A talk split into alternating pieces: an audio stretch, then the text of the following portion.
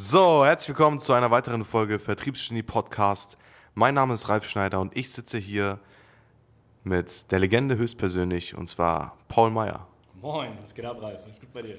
Ja, soweit. Bei dir? Ja, muss. Mir geht's immer gut. Mein Standardsatz. Ja, Paul, also, worüber sprechen wir heute? Ich würde tatsächlich heute so ein bisschen darüber sprechen, wie so dein Werdegang war hier bei SalesX. Ich habe den ja von vornherein begleitet.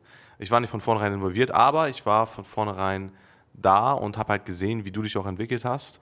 Und ich bin jetzt tatsächlich sehr, sehr happy, dass du da gerade bist, wo du gerade stehst. Ich glaube, das war eine mega Entwicklung und ich bin auch sehr, sehr stolz darauf, was du hier bei SalesX für einen Hebel setzt, äh, sowohl mit den Kunden ähm, als auch hier intern. Und wir wollen heute so ein bisschen darüber sprechen, was so die größten Hebel waren, um deinen Lernfortschritt ja, so groß wie möglich zu machen. Wir hatten es vorhin schon, du hast dir eine Statue bestellt und ich glaube, da können wir direkt anknüpfen. Genau. ja, so der größte Hebel, also ich sag mal so, bevor wir, ähm, ja, bevor ich überhaupt von SalesX erfahren habe, beziehungsweise, ich weiß nicht, wie alt war ich da, acht Jahre alt, ähm, da hat mir mein Vater eine Biografie mitgegeben. Das war so ein ganz altes Heft. So damals waren die Bücher nicht so schön gemacht wie heute, sondern das war wirklich so noch ein altes Heft und zerknickert. Und äh, ja, das war eine, eine, Biografie von Teddy Roosevelt. Ja, also Theodore Roosevelt, äh, 26. Präsident der Vereinigten Staaten. Und hat mir einfach gesagt, ja, ich soll das einfach mal durchlesen. Weil damals äh, hat er mir das gegeben, weil ich gefragt habe, okay, warum heißt der Teddy Teddybär so Teddy und nicht irgendwie, keine Ahnung, Ralf oder so. Und hat er mir das einfach mal gegeben. Und dann habe ich dieses, dieses Leben von Teddy Roosevelt ja, buchstäblich inhaliert. Ne? Also ich habe ich hab mir seine ganzen Reisen, seine Präsidentschaft, ich habe mir das alles angeguckt, aber auch ganz wichtig die Philosophien, die er dann mitgegeben hat.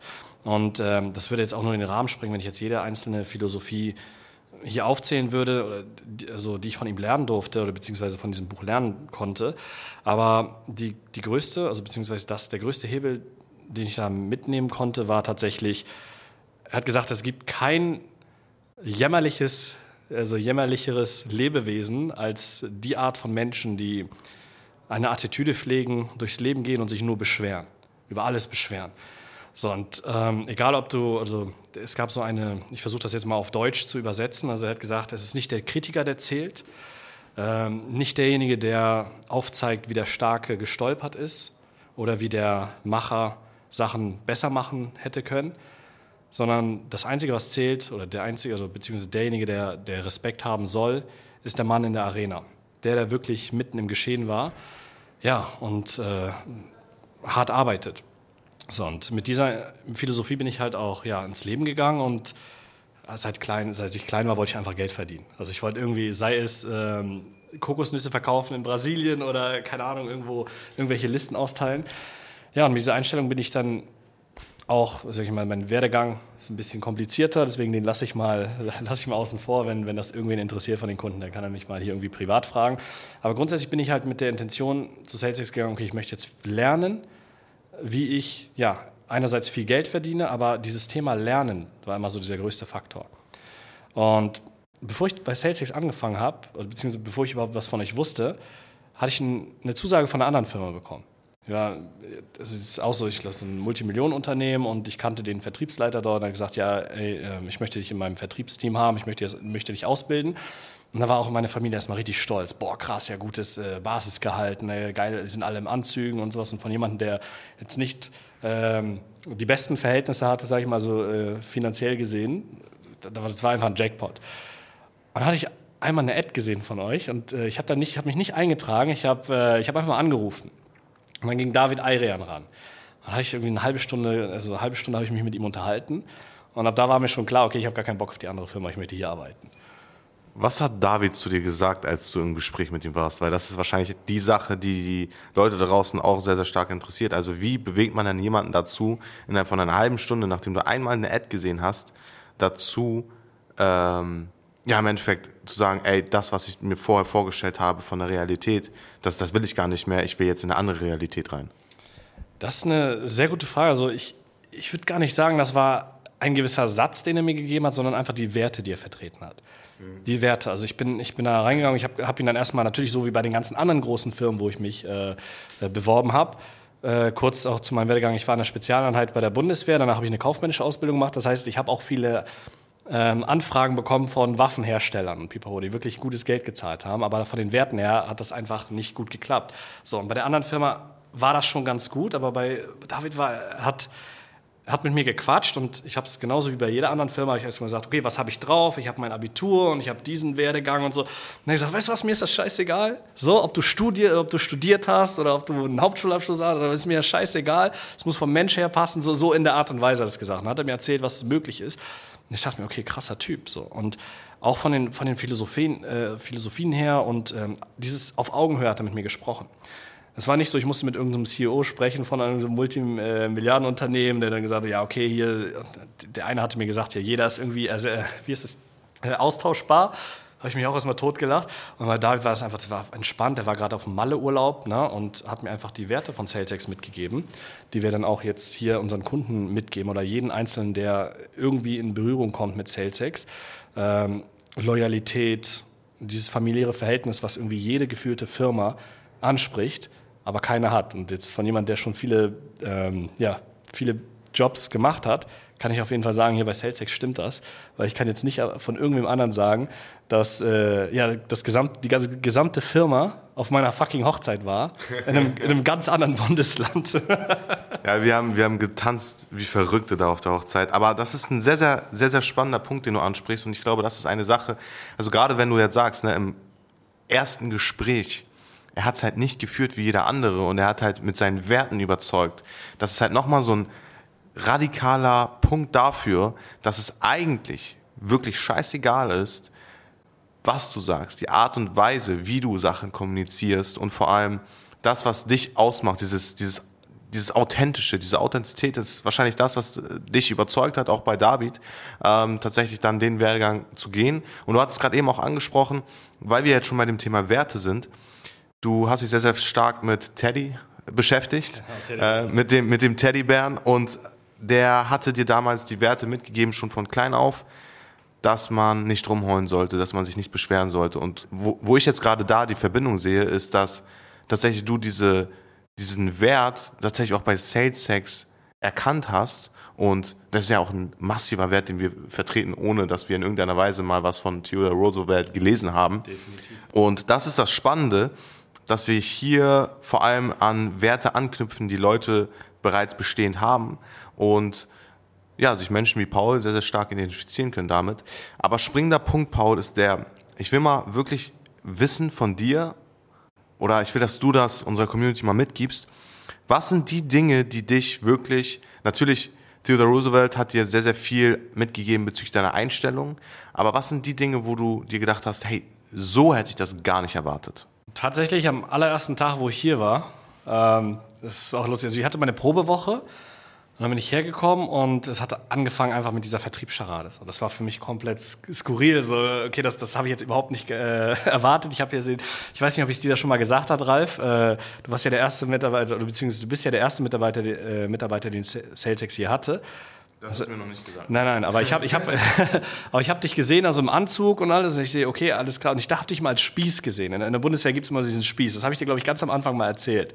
Das, äh, das sind immer die Leute, die, sag ich mal, sehr selbstbewusst durch, diese, ähm, durch die Kaserne laufen und wenn du irgendwie Stress machst oder irgendwann, irgendwann irgendwie Scheiße gebaut hast, das ist die Person, die, äh, mit der du dann sprechen musst, ne? mit dem du das Gespräch hast. das ist die Person, die den Leuten auf den Deckel gibt. Richtig auf den Deckel gibt, ja. Deswegen auch der Spieß, das ist immer diese Umgangssprache. Und dann sehe ich da und du bist äh, so krass involviert gewesen in jedem einzelnen Case. Also ich war ja gar nicht mal in deiner Abteilung. Also du hast ja gesagt, du bist am Anfang nicht so wirklich involviert gewesen, du warst aber dabei. Aber der Erste, der, der mir irgendwas angeboten hat, so ich muss dir vorstellen, ich war, ich war ein Prowirkler, ich bin ja noch gar nicht mal irgendwas in der Firma gewesen. Und dann kriege ich auf einmal meinen Kaffee angeboten und mir die, äh, werden die Räumlichkeiten gezeigt. Und das war erstmal dieses familiäre Verhältnis, wo ich gesagt habe, okay, ey, das sind bodenständige Leute. Ne?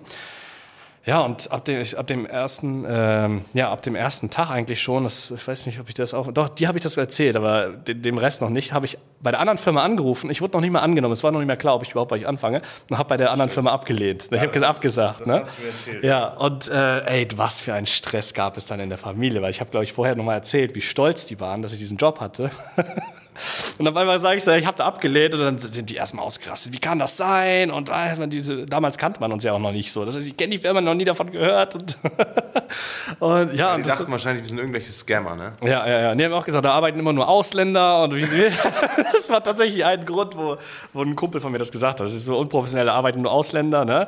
So, und sogar der Ralf Schneider ist halb Türke. Und, aber ich habe gesagt, da passe ich ja gut äh, rein, weil für die, die mich jetzt noch nicht kennen, ich heiße zwar Paul Meyer, aber ich sehe überhaupt nicht aus wie ein Paul Meyer. Also ich sehe, glaube ich, mehr aus wie ein Türke als du. Ne? Ja, ja und äh, ja, lange Rede, kurzer Sinn, das war einfach diese, diese Gemeinschaft und auch diese, dieser Raum voll mit ambitionierten Menschen. Also es war wirklich so, wir haben uns zusammengesetzt und äh, jeder, also auch äh, da, die ersten Kunden, das war dann damals die Anfänge von dieser Bootcamp-Woche, die Kunden waren da und jeder hatte, wollte irgendwie mehr Termine machen als andere. Jeder wollte mehr Umsatz machen als der andere. So. Das heißt, ich war in einem äh, Umfeld, wo ich weiß, ich habe nicht die Möglichkeit, hier zu bleiben und nicht ja, erfolgreich zu werden, weil alle um mich herum, ja sowieso, es ist immer so ein Wettkampf gewesen. Und das war, das war auf jeden Fall ein großer Hebel, abgesehen davon, dass das Team cool ist und äh, wie eine Familie geworden ist, besonders die Kundenberatung. Ich meine, selbst privat unternehmen wir ganz viel. So. Und äh, das, das war so ein Hebel, wo ich gesagt habe, okay, hier fühle ich mich wohl. So, ich habe gar keine, hier ist niemand, der mich irgendwie zurückhält, wie zum Beispiel in anderen Jobs. Also in einem anderen Job hast du dann immer diese eine, diese eine Schlaftablette, die dann das ganze Team zurückhält. Sogar in der Bundeswehr hatten wir das. In der Spezialeinheit war es ein bisschen weniger, weil dort sind die dann meistens ja, direkt aussortiert worden.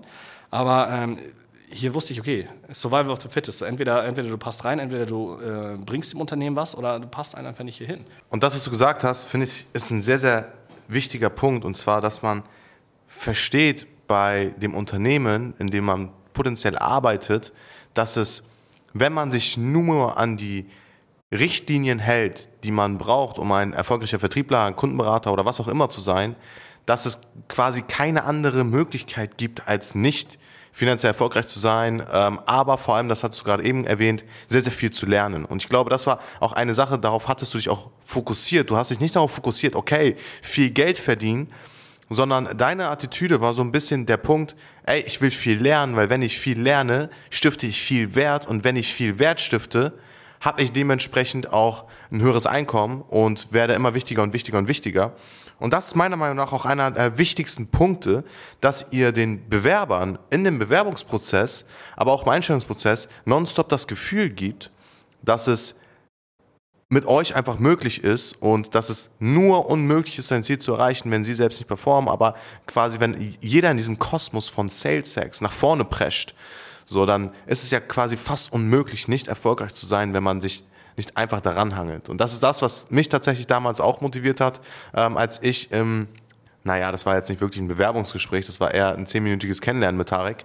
Ähm, aber es hat sich irgendwie so angefühlt. Da, das, das ist das, was mich halt auch sehr, sehr stark beeindruckt hat, weil mir war einfach wichtig, okay, alles klar, je mehr Zeit ich mit diesen Menschen verbringe, je öfter ich hier in diesem Büro bin und je mehr ich da meinen Fokus drauf lege, desto erfolgreicher werde ich. Und wenn ich auf diesen Zug jetzt aufspringe, dann werde ich erfolgreich, wenn ich nicht alles dagegen tue, um erfolgreich zu sein. Das heißt, mir nicht selbst Steine in den Weg lege. Und ich denke, das ist eine sehr, sehr wichtige Sache, die unsere Kunden, aber auch unsere Zuhörer hier mitnehmen können für sich, für den Bewerbungsprozess, wenn sie mal Vertriebsmitarbeiter einstellen, aber auch Fulfillment-Mitarbeiter, ne? also auch Account Manager, dass man wirklich stark darauf achtet, dass man den Leuten kommuniziert, hey, folgendermaßen, wir haben die und die Vision und das geben ja sehr, sehr viele nicht wirklich mit. Die geben ja einfach nur mit, ey, hier, ähm, die und die Stelle, das sind deine Aufgabenbereiche und so weiter und so fort, das wird dein Team sein, dann gibt's Obstkörbe und was auch immer und 13. Gehalt und äh, schieß mich tot. Und das ist nicht das, was wirklich uns, unsere Menschen oder unsere Art, von, Art und Weise von Menschen anturnt, wenn es um einen Job geht, sondern das, was uns wirklich beeindruckt, sind Dinge, wie so eine gemeinsame Community, die halt wirklich dafür sorgt, dass man immer besser und besser und besser wird. Und ich glaube, wir haben damit heute den Nagel echt auf den Kopf getroffen, eine sehr, sehr gute Verbindung dazu geschaffen, was ihr bei euch implementieren könnt. Nutzt diese Erfahrung von Paul, um genau das bei euch zu implementieren. Und ja, das war's. Ich habe sehr, sehr viel auch jetzt wieder aus diesem Podcast gelernt. Wir haben tatsächlich letztens darüber gesprochen, dass man, während man etwas tut, immer mehr und mehr Erkenntnisse sammelt und die Erkenntnisse zu Fortschritt führen und Deswegen freue ich mich sehr, dass du hier an meiner Seite bist, Paul. Ich bin sehr, sehr dankbar für deine Arbeit. Ich sage das dir, ich weiß nicht, ob ich es dir zu häufig sage. Ich sage es schon sehr, sehr häufig, aber ich, ich meine es dann tatsächlich auch so. Und in dem Sinne, ja, wir werden sicherlich nochmal ein, zwei weitere Folgen aufnehmen. Ich glaube, das ist eine sehr gute Kombi. Vielleicht auch mit irgendwelchen Stories von historischen Persönlichkeiten. Paul liebt Geschichte und ist hier tatsächlich bei SalesX auch derjenige, der bekannt ist für seine äh, ja, Interpretation aus der Geschichte in die Zukunft oder in die Gegenwart. Und äh, das ist meiner Meinung nach auch ein sehr, sehr wichtiger Skill. Das zu kombinieren, das heißt, demnächst wird es sicherlich mal ein paar Podcasts geben, wo wir auch darüber sprechen. Seid gespannt. In dem Sinne, wenn ihr genau solche High-Performer einstellen möchtet und einen ähnlichen Bewerbungsprozess haben möchtet, wie wir ihn bei Paul gestaltet haben, oder besser gesagt, der David es gestaltet hat, dann kommt sehr, sehr gerne auf uns zu, meldet euch bei www.salesex.de und tragt euch für ein kostenloses Erstgespräch ein und dann schauen wir, wie wir das Ganze bei euch auch implementieren, sodass ihr ähnliche High-Performer einstellt wie Paul. Also, Paul, danke, dass du hier warst. Ja, danke, dass ich dabei sein durfte. Und tschüss, bis zum nächsten Mal. Ciao, ciao.